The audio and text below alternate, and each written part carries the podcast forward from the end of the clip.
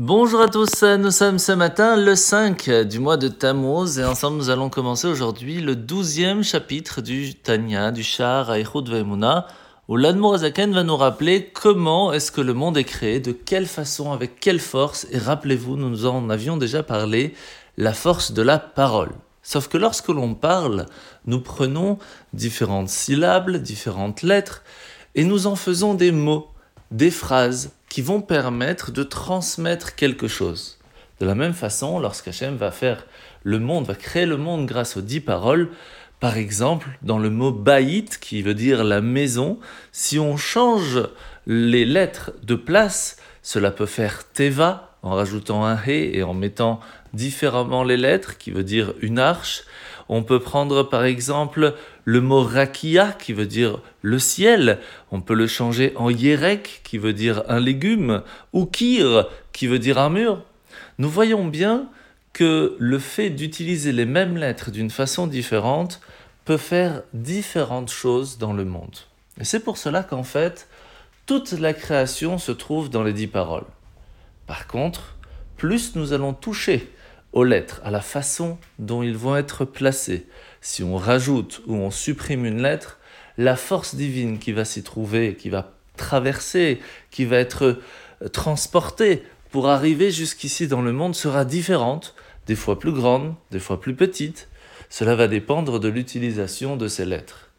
Alors, plus loin que cela, nous avons bien sûr ce qu'on appelle les transformations des lettres, les valeurs numériques les syllabes aussi, parce que nous pouvons utiliser une lettre différente, alors qu'à l'écoute, cela pourrait être la même chose.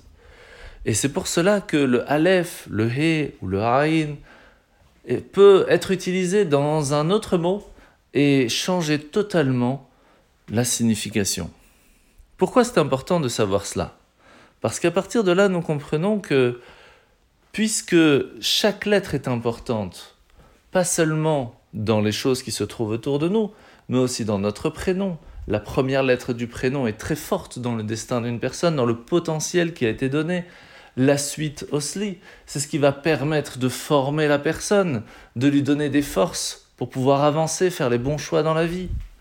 D'où l'importance de monter à la Torah et d'utiliser son prénom en hébreu le plus possible pour transmettre les forces qui nous ont été données depuis la naissance jusqu'à aujourd'hui et nous permettre de faire les missions qui nous ont été données. Alors nous sommes aujourd'hui dans le, la mitzvah positive euh, du, du, Rambam, du Sefer HaMitzvot, du livre des 613 commandements, où nous sommes encore dans l'introduction pour comprendre comment est-ce que Maïmonide va réussir à nous donner de façon très stricte et très régulière quels sont les 613 commandements de la Torah. Hier, nous avions vu un détail très important, le fait que nous parlons seulement des commandements et pas des sages, des chachamim. Mais il y a encore d'autres choses qui sont très importantes, comme par exemple, nous ne prenons dans les 613 commandements que ce qui est marqué de façon très claire, pas d'allusion. Aussi, il y a des mitzvot qui peuvent être à un moment très précis de l'histoire, mais qu'aujourd'hui ne sont plus d'actualité. Eh bien, tout cela n'est pas compté dans les 613 commandements. Alors, nous sommes aujourd'hui toujours dans la paracha euh, où à partir du moment où Myriam va partir de ce monde, comme nous, en avions parlé hier, Moshe Rabbeinu va s'approcher du rocher, du puits de Myriam, pour faire sortir de l'eau, mais Dieu va lui demander de parler au rocher. C'est là que pour une raison spécifique et différente, l'eau ne va pas sortir du rocher. Il va donc le frapper. Et c'est là qu'il va perdre la chance de pouvoir rentrer en Eretz Israël. Qu'est-ce qui était tellement grave d'avoir frappé le rocher alors qu'il l'avait fait 38 ans plus tôt? La réponse est que à Kadosh Baruch Dieu a voulu montrer à tout le peuple que si même un rocher pouvait écouter et ne serait-ce que entendre seulement la volonté de Dieu et d'agir, nous aussi en tant qu'humains, nous devons d'écouter la volonté de Dieu. Mais cela n'a pas pu être fait, puisque Moshe va frapper le rocher.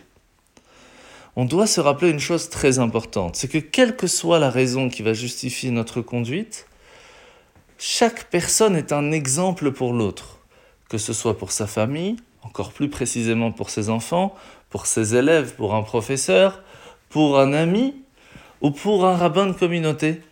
Nous devons faire extrêmement attention à ce que nous allons transmettre, à ce que nous allons donner, montrer, parce que même dans nos rapports avec les autres, on doit savoir qu'il y a une incidence potentielle dans nos paroles et dans nos actes. À partir de là, nous saurons pourquoi il est important de réfléchir avant de faire les choses.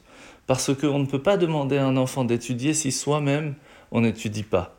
On ne peut pas demander à un enfant de parler convenablement si toute la journée on ne dit que des choses qui ne sont pas belles.